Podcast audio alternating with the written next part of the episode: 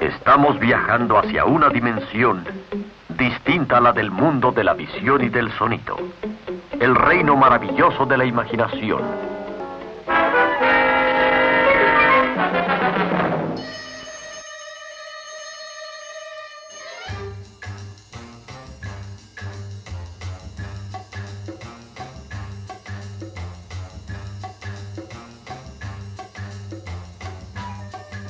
Así como Jim recibía un audio extraño al inicio de cada uno de los episodios de Misión Imposible con algo que era muy difícil de lograr, hoy vamos a hablar de algo que también es muy difícil de lograr. Hoy presentamos Personaliza tu magia.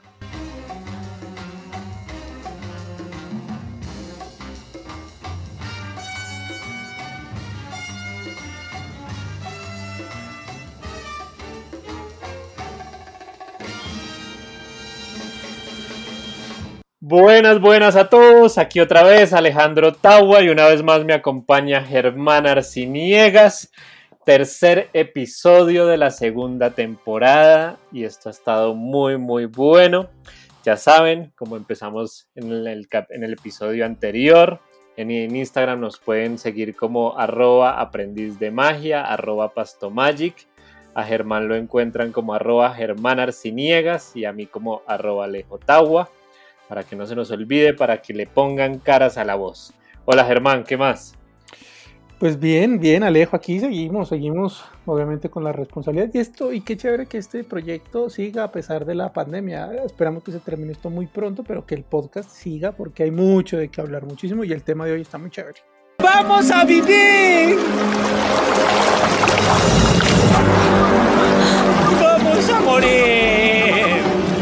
Hoy está buenísimo. A mí me encanta el episodio de hoy porque es de las cosas que, se le dificulta más a uno, que más me quita el sueño. Porque desde que yo empecé en esto de la magia, eh, listo, no le dicen que hay que practicar, que hay que perfeccionar la técnica, los juegos, que hay que estudiar, que hay que leer y todo eso perfecto. Uno empieza listo. Aquí tengo el juego del triunfo como lo hacía Dai Vernon, me lo sé, pero entonces llega un momento en el que le dicen, bueno, listo, muy bonito y todo, los juegos, pero ahora tienen que tener un toque suyo. Tienen que, la magia, usted no puede ser la copia de otro mago, sino tiene que personalizar su magia. Y eso no lo enseñan creo que en ningún libro o no está en ningún lugar. Entonces de eso vamos a hablar hoy. Y además porque usted viene de la creatividad, de la publicidad, del stand-up comedy, ¿no? Y eso pues es muy importante, de hecho. Y yo también tengo algún, algún acercamiento al stand-up y, creo que este tema se plantea más desde, desde nuestra experiencia por ese lado que, que por la magia. aunque uno digamos que lo ve en, magos muy buenos, dice, pero estos manes cómo hacen, pues hoy vamos a intentar eh, ayudar a todos ustedes que están ahí escuchando diciendo, pero ¿cómo hago para personalizar mis magias? Pues vamos a trabajar en eso. Exacto, exactamente, pero Germán, entonces si usted dice que, o sea, uno aprende el truco y se lo sabe perfecto, casi que en el libro hasta le dicen a uno a veces el guion que uno tiene que decir, hay libros que dicen hasta el guion. Exacto. Si uno aprende el guion, se aprende el truco paso a paso, entonces, ¿cómo hace uno para, para personalizar, para meterle el toque? Pues yo lo que sí estoy seguro ahorita, después de años pues de estar aquí en la magia y todo, es que el truco es lo de menos y la personalidad es lo de más. Oye, oye, despacio, cerebrito. Y lo que debemos conseguir es imprimirle rasgos propios a cada uno de los efectos que nosotros hagamos. Ese es el trabajo que debemos hacer nosotros como artistas que somos. Ese es el verdadero trabajo para mí como magos. Quiero decir, si, si nuestra magia es igual a la de otra persona, si, lo que decimos es lo mismo que dice otro, pues no estamos haciendo bien el trabajo. Sí, ok, porque es que digamos que en magia es, difícil, porque en stand-up comedy, por ejemplo, es fácil, pues simplemente no haga el material de otros, no cuente los chistes de otros, tienen que ser chistes que, le, que creó usted, allá si usted medio copia a alguien, le van cortando la cabeza. Acá sí hay como, pues aquí sí hay que no copiar, pero sí hacer los juegos de los demás, sobre todo cuando uno está empezando, uno no puede arrancar a crear sus propios juegos. Pero ¿Cómo se hace? Porque eso suena muy lindo, pero, pero existe una fórmula para uno impregnarle como esa personalidad a un juego. Eso es lo más bonito, que esto es, como la magia es un arte, pues tal vez que no hay fórmulas. Eso suena precioso, pero, pero mire, mejor dicho, si alguien le dice, mire, la fórmula para hacer un truco de magia, pues es un mentiroso, eso no existe, eso no es posible. Porque cada uno de nosotros es una persona diferente y, y cada uno de nosotros vive un proceso de, ese, ese, proceso para lograr personalizar un truco de una forma diferente, porque eso tiene que ver mucho con el autoconocimiento. Por ejemplo, a mí me funcionó muchísimo el stand-up. Gracias a que yo aprendí stand-up comedy con, con Bobby Comedia, con Andrés López, usted también estuvo con Rubén Morales, de verdad, con, o con Gonzalo Valderrama, por favor háganlo, eso es, eso es una, casi que es terapéutico. Sí. Y además para que sepan, porque nos dicen, ay, claro, estos manes no nos van a dar una fórmula, pues no. Y además de eso, tengan claro que no es fácil. O sea, es algo muy difícil, es el, camino duro. Y eh, tiene algo bueno. Todo esto, yo sé que es que, ay, no, que difícil. No. Tiene algo bueno. Y es que al final, o al final, o pues, al menos en la mitad, ya después de dar algunos pasos, los frutos se comienzan a ver y es una maravilla.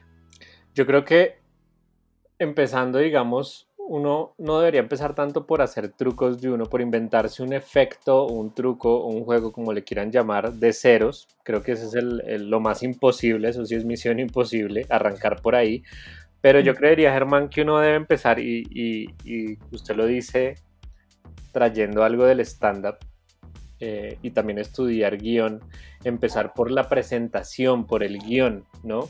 Uno eh, agarrar un truco, por ejemplo, un triunfo o, no sé, una ambiciosa o cualquier truco que ustedes estén aprendiendo, aprendérselo tal cual está en el libro, pero una vez lo dominen y lo presenten y ya se sepan la técnica, la hayan perfeccionado, lo hayan practicado, impregnarle un poco de uno a la hora de presentarlo, a la hora de también describir el guion de ese, de ese efecto. Uno puede empezar por ahí, ¿no? Sería como lo correcto y creo que lo más fácil, por así decirlo. Sí, ese es un, ese es un proceso, digamos, lógico, muy, muy inteligente, de hecho, o sea, es, hacer la magia tal cual lo viste en el libro o lo viste en el video, pero además de eso, tener en cuenta eh, al estudiarla es más o menos entender lo que el autor eh, te quiere decir con eso. Quiero decir, eh, que, o sea, uno evitar la tentación de leer el truco y, decir como, ay, no, pero es que esta parte yo lo haría así.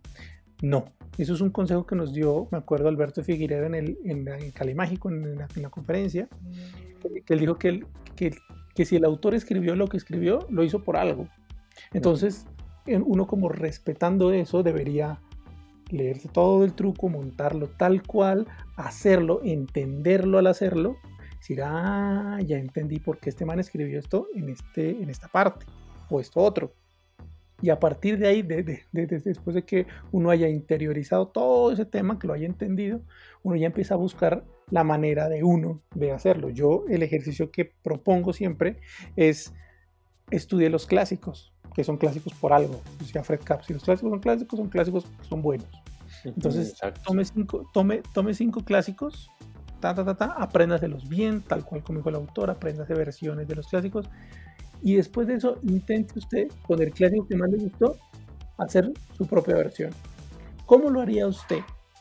Ahora, una, una idea, y para que empiecen a anotar, por ejemplo, una idea que es un ejercicio creativo, que cuando, piensen esto, cuando aprendió esa magia, ¿qué estaba haciendo en su vida? ¿Qué estaba pasando en su vida? Por ahí puede haber algo, un camino para la presentación, por ahí puede haber un camino para buscarle una vueltica por ahí al, efecto que puede, que puede funcionar. Ahora, también es importante tener en cuenta en ese caso que no por el hecho de que yo hice una versión de una magia es mejor que la original. Tal vez puede ser terrible, puede ser muy mala, no importa. Lo importante es hacer el ejercicio y hacerlo a conciencia y después de hacerlo muchas veces con muchas magias, pues por ahí uno empieza como a ver patrones y a encontrar como, encontrar como la voz, digamos, de, uno mismo. Sí, eso está muy bueno. Eh, hay un ejemplo muy bueno de, presentación y, es en el libro de Esto es magia de, de Moliné. Ahí yo entendí cuando estaba empezando, a mí me hablaban de presentación, de presentación. Ya tuvimos un episodio, uno de los primeros episodios que tuvimos aquí en Aprendiz de Magia con Alberto de Figueiredo, hablando de este tema. Ahí me quedó muy claro. Pero en ese libro de Esto es magia entendí, ah, ok, esto, este efecto se puede presentar como mentalismo así súper serio, pero se puede presentar también como magia cómica, riéndonos un poco, eh, o se puede presentar como esto es habilidad mía, habilidad eh, manual, habilidad mental, no sé, como quieran, o son eventos sobrenaturales, pero uno debe elegir, creería yo, eh, con eso que usted está diciendo y que dijo sobre todo al principio, una presentación que le quede cómoda, pero también que tenga credibilidad. Es decir, si usted es una persona que se burla, que es el que hace chistes, eh, y le dicen, listo, ahora haga un truco de magia, por favor, si usted viene de estar muerto de la risa con sus amigos, decir, listo, se pone serio y dice, ahora vamos a presenciar un evento de mentalismo, porque así fue como lo leyó, pero entonces la gente no se lo va a creer, va a decir, este tipo que, que pues, se ve ridículo. Entonces creo que, eso también es lo bonito del stand-up, que sigan el consejo de Germán, estudien stand-up, así no se vayan a parar a hacerlo en una tarima, pero les va a servir sobre todo ese tema de credibilidad. si usted es de cierta forma, tiene cierta personalidad, pues presente las cosas por ese lado para que la gente le crea. Cuando la gente le crea la presentación, es mucho más fácil construir la atmósfera mágica y que la gente le crea el, efecto. Sí, y, además en este, en este stand-up, y para seguir con este, con este ejercicio, le plantean un, un, un como una tarea que es súper interesante y que a veces uno como que, como que lo da por hecho, y es cuáles son los rasgos de mi personalidad. Entonces uno se puede poner, uno puede escribir una cantidad de mentiras impresionantes, y lo más fácil en ese caso es que agarra su celular, abra WhatsApp, tome a tres o cuatro personas, cinco personas, entre más pueda mejor, obviamente, de confianza que usted les pueda preguntar eso. Dígale, bueno, oígame, dígame rasgos de mi personalidad, yo qué, qué, qué cómo soy. Entonces, ahí es donde uno empieza a ver que hay gente que piensa cosas en común o que hay cosas que uno de verdad como que no había visto. Y por ese lado también empieza uno a estar consciente de su personaje. Y, con esa, y con esas características, eso es lo que usted le puede meter a los juegos. Entonces dice, no, yo sé que usted, Tawa, por ejemplo, es una persona muy curiosa, porque le encanta estar investigando, si, que se mete de, de cabeza en los temas que, que, que, le proponen, que si magia, magia, hasta, el, hasta mejor dicho, le encanta estudiarse todo, que stand-up igual, que la impro, que la publicidad, que el diseño, que, todo eso. Entonces, ¿qué, ¿qué, quiere decir? Que en escena usted puede hacer lo mismo.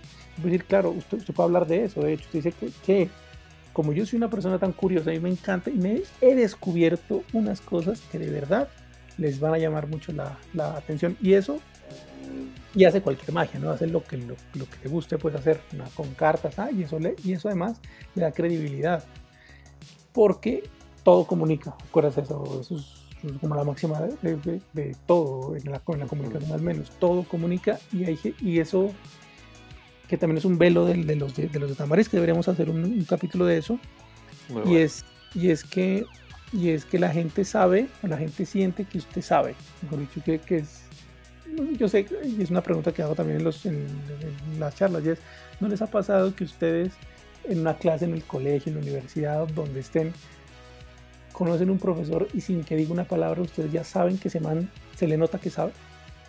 Sí. Es eso. Cuando uno, por ejemplo, si uno ve a un niño de 12 años y va a salir con la baraja a hacer, hacerte, a, hablarte del amor, entonces no, yo he tenido muchos amores en mi vida y empiezo a sacar los, los, el palo de corazón de una forma increíble. Pues en la técnica está perfecta, el truco está maravilloso, pero la presentación es lo más poco creíble de todo. O sea, y pasa, y es normal porque pues uno crece viendo a los magos grandes y uno quiere ser como ellos, pero tal vez si uno tuviera conciencia de dónde están. Por eso a mí me gustaba mucho un, un chico que salió en América Got hace años, que era una pareja, de hecho, dos, dos, dos hermanitos, Ryan, no me acuerdo cómo se llama el nombre, pero ellos hacían magia, sus, sus ilusiones, sus cosas eran como pintadas de cartón, o sea, era muy acorde a la edad. Claro, brutal. La experiencia y a lo que hacen. Entonces, pues, eh, ahorita Tom también en Full no sé, esto es el año 2021, están en la en una temporada que parece Black Mirror. Y en, y en Fulo salió un publicista hablando de, publicidad, hablando de que él era un tipo de publicidad que hacía este tipo de cosas y mostró una magia que tiene toda la lógica del, del, mundo en el caso. Entonces, si estamos hablando de ser, de personalizar la magia, pues uno debe empezar por revisarse a uno mismo como persona y desde los rasgos que yo tengo, como esos rasgos que tengo de verdad, no el rasgo que tú quisieras tener o que crees que tienes, pero no sé, yo, yo no puedo decir que madre, soy un galán, porque pues no, eso no pasa. A menos de que quiera hacer un chiste con eso, como es Tamariz, que Tamariz sí sale y es, es, parte del, del, del, personaje de él, o que tendría experiencia en, yo que paracaidismo y me da mucho miedo. Entonces no, no podría hablar de eso, ni hacer magia con cosas de terror, por ejemplo. A mí no me gusta. Entonces, yo pienso que que uno hacer una lista además, ¿no? Es otro ejercicio, haga una lista, muestre qué le gustan a usted, le gustan los cómics, qué cómics le gustan, le gusta el hombre araña, le gusta yo qué sé, y encontrar por esos lados también inspiración. Eso está muy bueno, eso está muy bueno y eso me encanta. También para muchos magos aficionados o, que digamos su profesión no es la magia, que, que creo que muchos de los que nos escuchan deben ser así, también desde la misma profesión lo que usted hablaba me encanta, me encanta. Si usted es publicista, si usted es diseñador, si usted es abogado, si usted es psicólogo, ingeniero, astronauta, yo que sé, político corrupto, lo que sea, pues presente desde ahí. A un político corrupto le sentaría muy bien aprender magia, ¿no? No, nos termina de... Pero bueno, a lo que voy, Germán, con esto que usted está diciendo, es hay una cosa en stand-up que yo aprendí y me encantó. Y se llama la teoría del elefante blanco. Creo que en otro episodio yo he hablado de eso. Eh, pero lo quiero traer a colación en este episodio porque la teoría del elefante blanco es eso que usted dijo de, del niño. La gente lo ve, cuando la gente ve al artista, ya sea mago, comediante o lo que sea, la gente, todos los seres humanos, tenemos una primera impresión de lo que vemos. Entonces, el mismo ejemplo del niño. Si alguien llega y ve un niño, dice la gente, los espectadores, van a decir, este es un niño. Es decir, como es un niño, no tiene mucha experiencia en la vida, obviamente no tiene experiencia en el amor, es un niño que debe vivir con sus papás, que debe estar en el colegio. Y si usted rompe eso diciendo lo del amor, lo de su experiencia amorosa y usted es un niño, pues la gente, el elefante blanco es, hey, hey, no te creo eso porque eres un niño. ¿Qué es elefante? La teoría del elefante blanco es, si usted llega a una fiesta con un elefante blanco, a una reunión de amigos con un elefante blanco, y no dice nada del, del, elefante blanco, sino que se pone a hablar de cómo le fue en el trabajo, empieza a preguntarle a sus amigos qué más, qué ha pasado, todos van a estar mirando el elefante y van a decir, oiga, ¿en qué momento nos va a hablar de, ese elefante que lo está acompañando? ¿En qué momento nos va a decir que es un niño? ¿En qué momento nos va a decir que es de tal, tiene tal acento? Que sí, que él viene, sí, muy bonito lo que estás diciendo, pero tienes una cara de nerd. ¿En qué momento me vas a hablar de eso? Cuando uno habla del elefante blanco, dice, listo, ya, hablé del elefante blanco, ya todos, todo quedó como sobre la mesa, ahora sí puedo hablar de lo que yo quiera. Entonces, esa teoría me parece buena. Sí, claro, no, es, fantástica y además eso, si quieren ver más ejemplos, vean a comediantes no famosos, cómo arrancan siempre los shows, porque como no son famosos, pues tienen que pues, darse a conocer, cómo presentarse y la presentación es casi siempre eso. Entonces, entonces, por ejemplo, por ejemplo, yo salgo y digo que soy de Pasto, yo, yo, yo solo lo aprendí ahí, en, en stand digo, hola, soy Germán Arcenegas, soy de Pasto porque yo no tengo ninguna característica como física que, que se resalte, que es lo que va a lo, a lo que va el ejercicio, ¿cierto? Sí. Que dice, bueno, que si usted tiene unas gafas muy grandes, si usted tiene, eh, si usted usa ropa como muy suelta, como un rapero, o si tiene un sombrero chistoso, pues lo primero que tiene que hacer es hablar de eso. En, el caso de, de, los comediantes se ve, se ve la raza, ¿no? Eso eh, hablan de, sí, sí, de, la edad. Entonces, por ejemplo, yo me acuerdo un ejemplo de, no me acuerdo dónde, dónde lo escuché, y es que salía una niña a hacer stand-up, niña, o sea, niña de 13 años, salía y la primera línea que decía era, no me gusta Justin Bieber. Entonces es fantástico, arrancas con algo que tiene todo que ver contigo. Claro. Es muy chistoso y que, y que, y, que te conecta con la gente de una, porque es verdad. Entonces, también arrancar por ese lado. Yo, yo creo que es muy importante. Y otro ejercicio, antes de que se me olvide, Alejo, es algo que yo escuché ahorita que vimos el masterclass de Asiwin. No me acuerdo si el masterclass de Asiwin o en, o en una entrevista con él, pero me pareció muy interesante esto. Es, haz una lista también de personajes que tú admiras, que tú admiras de verdad. Pueden ser o no magos, pueden ser o no magos, ta, ta, ta. Y de esa lista intenta ver rasgos de la personalidad entre todos ellos, pero que, sean que, tengan, mejor dicho, buscar en esa lista rasgos en común, que todos tienen algún rasgo que, los, que, que, que sea similar. Y es una lista porque tal vez es eso que tienen en común lo que te atrae y puede ser parte de tu personalidad y de tu propio personaje. Entonces también es una, es un, es está muy pro ese tipo de Tawa. Yo creo que debemos parar ya. soy intelectual, muy inteligente. Soy intelectual, muy inteligente. Ay, qué bonito soy. Sí, está muy bueno, está muy bueno. Casi que es hacer un análisis, autoestudio, como, como dijo usted, que, que justo estamos estudiando a, a Gaby Ascanio y ahí lo mencionan. Eh, ser muy consciente en lo que uno está diciendo, no repetir como, como un robot, sino hacer un ejercicio de autoestudio. Y ojo, eh, hay un libro que a Germán le encanta y a mí también que se llama Roba como un artista. No quiere decir que uno pueda, que uno no pueda traer referencias, que uno no pueda, eh, entre comillas, copiar, pero es copiar de muchas referencias para convertirlo en lo que uno es. Entre más uno copie, menos va. Si uno solo copia una referencia, digamos, a Tamariz, eh, se va a ver uno ridículo. Pero si uno agarra algo de Tamariz, agarra algo de Danida Ortiz, agarra algo de Merpina, agarra algo y todo eso lo trata de hacer uno, pues va a salir un, resultado, un Frankenstein positivo o no, pero uno va a ir aprendiendo. Sí, exacto, un comienzo. Un comienzo. A mí me pasa algo buenísimo, Germán, que me pasaba con el stand-up y me pasa con la magia. Y es que yo soy muy malo para, para copiar, para imitar. Soy muy malo para imitar acentos. Yo, solo sé hablar con esta voz. Si usted me pone a hablar como español o como mexicano, no lo sé hacer. No tengo esa habilidad. Entonces, eso me ayuda a ser dentro de todo muy original porque no sé ser alguien más. Pero a lo que voy con esto es que la gente que tiene la habilidad de copiar, porque hay gente que usted lo ve y es un mini tamariz perfecto, debería utilizar eso también a su favor, ¿no? ¿Cómo así?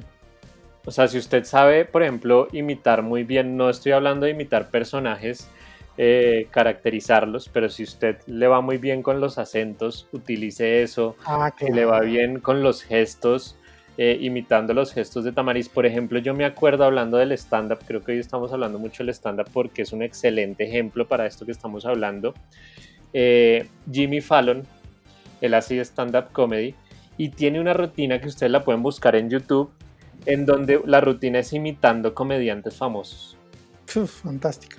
Y él imita a Seinfeld, imita a, a, a, a quién más imita, imita a Jim Carrey, imita a varios y es increíble, es increíble porque es todo está parado, o sea, lo pone sobre la mesa y dice, voy a hacer de Seinfeld. Entonces, es, ese es un buen ejemplo también. Claro, claro, claro. Y, o sea, ah, ah, yo creo que hay, yo creo que hay un mago que hace algo así con actores, que es para morirse de la risa. Ahora no me acuerdo cómo se llama, creo que se llama Nathan Pan. Nathan Pan, con PH creo que es así, que empieza a ser como cómo, haría un actor magia, cómo, cómo, presentaría este actor este truco, que también está fantástico ese, ese, ejercicio. De hecho, y volviendo a arroba como un artista, el autor Austin Kleon, que busquen, si no tienen, no, no, es que no me puedo comprar el libro, es que es muy caro, no sé qué, búsquenlo en YouTube. En YouTube hay conferencias de, él eh, hablando de, creatividad súper interesante, pero él, él propone además que, que, uno, que uno por ejemplo, si uno le gusta un poeta, el, ejercicio puntual es con poesía. Él dice, si te gusta tanto esa poesía, si te gusta tanto ese poeta, pues escribe tú mismo ese mismo poema, escríbelo, escríbelo, pero a puño y letra, hazlo. Y uno al escribirlo te vas a dar cuenta del por qué van las palabras donde van, por qué y todo eso. Entonces lo, lo hace como ejercicio. Como ejercicio está perfecto. Como ejercicio, entonces, ¿cómo haría Tamariz esto? ¿Cómo haría el otro? como show está fantástico para un congreso de magia, ¿no? Es decir, bueno, ok, pues les voy a hacer este truco como lo haría tal. Que de hecho Nico Gentile tiene como un, acto así parecido.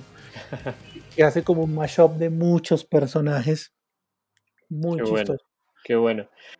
Ese ejercicio, ese ejercicio me encanta, Germán, ese ejercicio, porque creo que uno al reescribir, por ejemplo, un efecto, un truco, un juego que viene en un libro, al reescribirlo, sin copiarlo del libro, sino reescribirlo, ya uno le va a empezar a impregnar cosas de uno. Eh, y eso, ese ejercicio me encanta haciéndolo con los, con los efectos que uno está aprendiendo. Pero hay una cosa, hay una pregunta que tengo, eh, y es, yo he escuchado mucho desde que empecé en la magia a los magos así inflar pecho y decir, mi versión de. Entonces, por ejemplo, mi versión de los cubiletes no es como la de Dai Vernon. aquí humildad, muy, muy humilde los magos pero lo he escuchado mucho. O sea, mi versión de cortando por los haces. Y yo sí tengo una pregunta, ¿qué quiere decir eso? Que se inventaron una técnica, que le agregaron algo, porque es que yo la verdad lo he visto y con, desde la ignorancia lo digo. Me dicen es que mi versión de los cubiletes de Vernon, y uno lo ve y es los cubiletes de Vernon. La diferencia es que no lo hace Vernon, lo está haciendo alguien más. pero no pues entiendo cuál es, a qué se refieren. ¿Me puedes pues, explicar? hay varias cosas. Hay una, pues es un tema de falta de experiencia, creo yo, uno. Pero sobre todo es que yo diría primero que todo que si uno lee un libro, lee, lee, un truco y lo hace, pues ya va a ser su versión. Sí o sí, porque pues no le está haciendo el, el autor sin, usted. Y algo así sea mínimo, usted le está aportando o le está haciendo porque lo, lo, va a hacer a su manera, con sus capacidades. Hablamos el otro día de Guy Hollingworth, que tiene un libro con técnicas que son aptas, casi todas únicamente para manos gigantescas como las de él, para vestimenta como la de él. Entonces, cuando uno, cuando uno y, recordando lo que dijimos al principio, puedes tener una versión de los cubiletes de Vernon, puedes tener una versión de los cubiletes, pero es bien complicado. Bien, te lo digo de verdad, es complicado que sea mejor que el original. Espero y ojalá, y si tienes algo así, por favor, hazlo, no pares de hacerlo trabaja para eso, porque de, hecho debería ser la motivación de, cada uno. Y es más, esa es la motivación de Copperfield, ¿no? Yo ya le cuento eso. Es, es que si voy a hacer este truco, eso lo hice David Copperfield, si yo voy a presentar este truco en mi show, hagamos de cuenta, la mujer serruchada, no voy a presentar la mujer serruchada que se presenta en todos los shows de magia. Tengo que hacer una versión que sea mejor que la de todos los magos. Eso es lo que hace Copperfield. Obviamente tiene otro tipo de, de recursos, ¿no? Para, para, para, para lograrlo. Pero él, sí, dinero, tiempo, gente, o sea, muchas cosas. Y, y gente como él y gente de todas, o sea, creativos de todo tipo, ¿no? Entonces, ¿qué pasa? La idea de él es empujar el arte hacia adelante. A mí me encanta esa frase de él. Mi, mi objetivo es empujar el arte hacia adelante. ¿Qué quiere decir? Que cuando un mago joven vea a David Copperfield hacer la serruchada como la hace él, que es, el, mismo, solo y toda la cosa, diga, wow, ahora yo tengo que hacer algo mejor que eso. Entonces, entonces esto de la versión de uno mismo está bien. Para empezar, lo que es el ejercicio que, les proponemos, intenta hacer versiones de cosas, pero no te cases con esa versión, ¿no? O sea, es muy posible que, que sobre todo al iniciar, que pues hayan 30 versiones mejores, pero no pares si, si, si, si, uno está todo el tiempo estudiando, intentando sacar las versiones de uno mismo, de cosas que le gusten a uno y por qué, y estando consciente de todo este tema que hemos hablado hoy, yo creo que uno puede llegar a alguna parte. Pero también me, recuerdo con esta pregunta exactamente el libro de Joaquín Matas cuando él enseña sus, sus cubiletes de Verno. Y él dice al inicio, yo intenté despegarme de esto, irme por otro lado, estudié todo y ¿qué pasó? Volví a los cubiletes de Verno. es la mejor versión hasta ahora al menos. Es la mejor versión. Entonces, también es un poquito de humildad, ¿no? No quiere decir, pues, uno ve de todo, pero, pero lo importante es trabajarlo, es, intentar hacerlo, es explorar otra cosa, es, hacerlo, es no quedarse quieto con lo, con lo que dice el libro ni copiarle a otro. Claro. Claro, buenísimo, buenísimo, Germán. Pues yo creo que me queda un poco claro, es no se preocupen por cambiar el truco, porque creo que ahí puede uno embarrarla. Sea, eh, equivocarse, al querer cambiar algo que como dice Germán es un clásico, que ha sido estudiado, eh, que, así como está, si es un clásico, como, como dice Merpin varias veces, porque el juego es perfecto, no quiere decir que uno no le pueda, no le pueda agregar cosas, pero sobre todo si uno está empezando, lo mejor es cambiarle la presentación, lo que ya hablamos, el guion, impregnarle la personalidad y a medida que lo vas haciendo después sí le puedes ir eh, aportando técnicas o aportando diferentes cosas al, truco cuando ya lo vas haciendo tuyo, pero es bueno empezar por el tema de la personalidad. Hay, un, hay, una cosa diferente que, queremos así dejar la diferencia en este episodio y es una cosa como lo vimos en el episodio con Merpin, una cosa es personalidad y la otra cosa es ser un personaje. Ah, claro.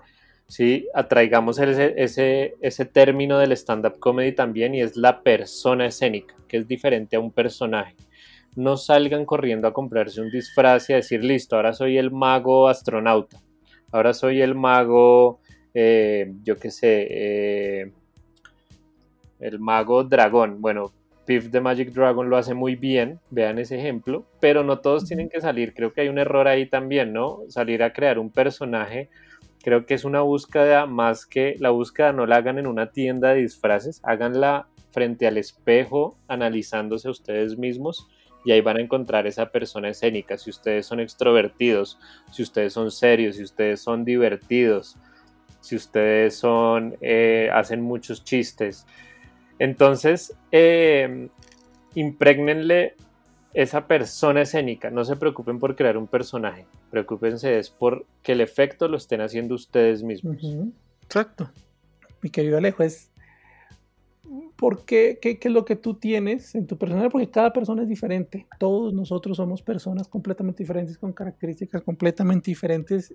Y es eso lo que hace únicos los, los efectos que, que, vayamos a presentar. Así que la invitación de esto y la tarea que les ponemos es hacer esas, esas llamadas, esas escribir en WhatsApp, esa investigación de uno mismo y a partir de ahí intentar ver de acá cómo puedo formarlos como un personaje, como usted dice, pero por, por, lo menos es el camino que hemos elegido los dos, ¿no? Que es, que ser nosotros mismos como nuestra mejor versión en, en, el escenario y la otra que propone también, que eso ya es un trabajo actoral, es de fabricar un personaje completamente desde ceros que, eso también es posible, obviamente, si pero uno, si uno tiene la habilidad de, esa habilidad, esa aptitud y ese estudio de, actuación, porque yo siempre, y lo pongo en la conferencia, yo pongo a Nicolás Mora de Betty la Fea, acá en Colombia, por favor miren, busquen eso en YouTube si no están en Colombia, Nicolás Mora haciendo magia sería un hit, sería muy chistoso, pero es un personaje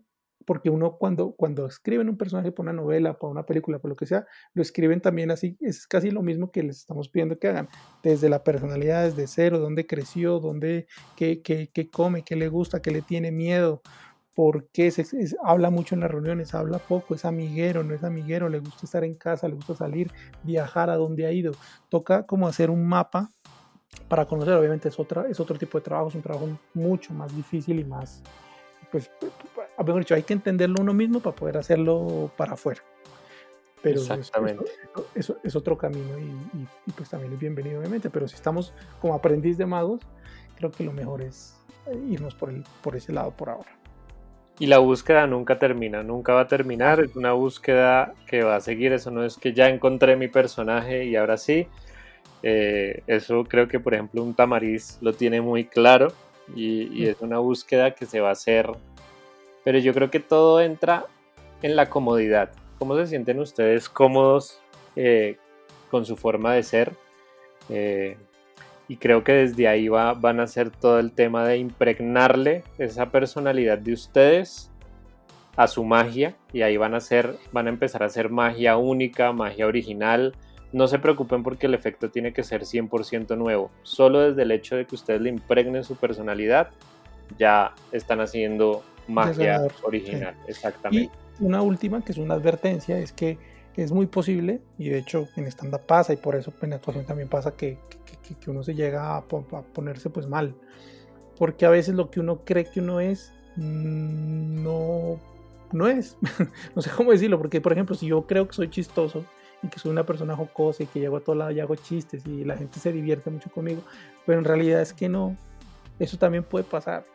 En realidad es que mm, tus chistes no es que sean lo más agradable o oportunos o que no eres una persona la persona divertida que crees que eres o no eres la persona intelectual que crees que eres.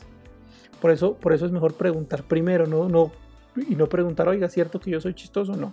Sino, cuénteme, estoy, pero les, y pues como para que no sea tan duro como pregunto, muy sencillo, mira, le llamas o le pones un WhatsApp que diga, estoy haciendo un ejercicio en una clase que estoy tomando y me están preguntando qué rasgos de mi personalidad eh, se destacan. ¿Me puedes ayudar? Y listo. Y ahí les va a empezar a llegar mucha información muy chévere. Entonces, pues nada, sobre todo honestidad con esto y compromiso después de empezar a, recibir todo, todo, todo, todo, toda esta información que de verdad es oro puro para lo que va a ser la construcción del personaje y con lo que van a llevar cada uno de los efectos que hagan al corazón de la gente. Eso es, con ese, con ese pensamiento yo creo que los dejamos, Germán. Eso estuvo muy profundo, muy bonito. La verdad que es un episodio muy introspectivo. Eh, esperemos que ninguno se traume y para eso hay psicólogos, pero sí hagan una búsqueda muy interior. Pero por eh, ejemplo, a Mario Baracus, Mario Baracus no le gustaban los aviones, eso es un rasgo de la personalidad. Entonces puede, puede desaparecer un avión si fuera mago. Sí, todos sus miedos, todo, todos sus miedos, todos sus gustos, todo su esa parte que no le cuentan a nadie, la pueden contar con magia y va a ser increíble. Fantástico. Y el, o que Mur, imagínense a Murdoch haciendo mentalismo, sería una locura. la locura. Sería una locura el man loco así haciendo vainas, ¿no? Chévere, chévere. Bueno, entonces no fue tan imposible la misión. Bueno, no es imposible, pero es larga. A mí me encanta que hizo al mejor estilo de Avengers y Marvel, cruzó dos universos y en vez de hablar de, hablar de Misión Imposible habló de, los magníficos, ah, pero está bien, está bien. Sirve, sirven los ejemplos muy buenos. Eh, mientras Germán se va a repetir algunos episodios de Misión Imposible para acordarse. Los dejamos con el consejo de He-Man y nos vemos en la, un próximo episodio con más invitados. Se vienen invitados muy buenos, así que síganos en Instagram y estén pendientes todo el tiempo de este podcast. sí, claro, ¿no? Porque yo de Misión Imposible solo me sé Jim y el negro. En la historia de hoy, Sagras tuvo problemas Perdió la confianza en sí mismo por haber fallado una vez. Todos podemos fallar en ocasiones, pero no hay que temer volver a intentarlo. Y siempre debemos seguir creyendo en nosotros. Como dice el viejo adagio, si al primer intento no tienes éxito, inténtalo. Trata una vez más. Bien, que sean felices. Adiós.